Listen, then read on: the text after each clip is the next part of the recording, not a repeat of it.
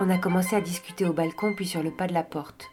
On a discuté de porte à porte, de toutes les portes de toute la rue. On a commencé à sortir des chaises, puis des bancs, et puis des tables. On a commencé à déborder sur la route.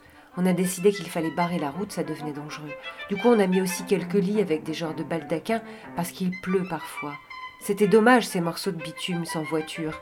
Alors on en a enlevé par endroits, parce que c'était inutile, et puis c'était moche. Et puis en mai, c'est beau, tout pousse. On a mis des fleurs, et certains ont mis des plants de courgettes et de tomates.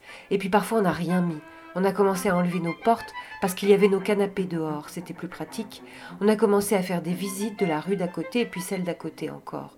On a commencé à enlever les affiches publicitaires, les publicités étaient inutiles de toute façon.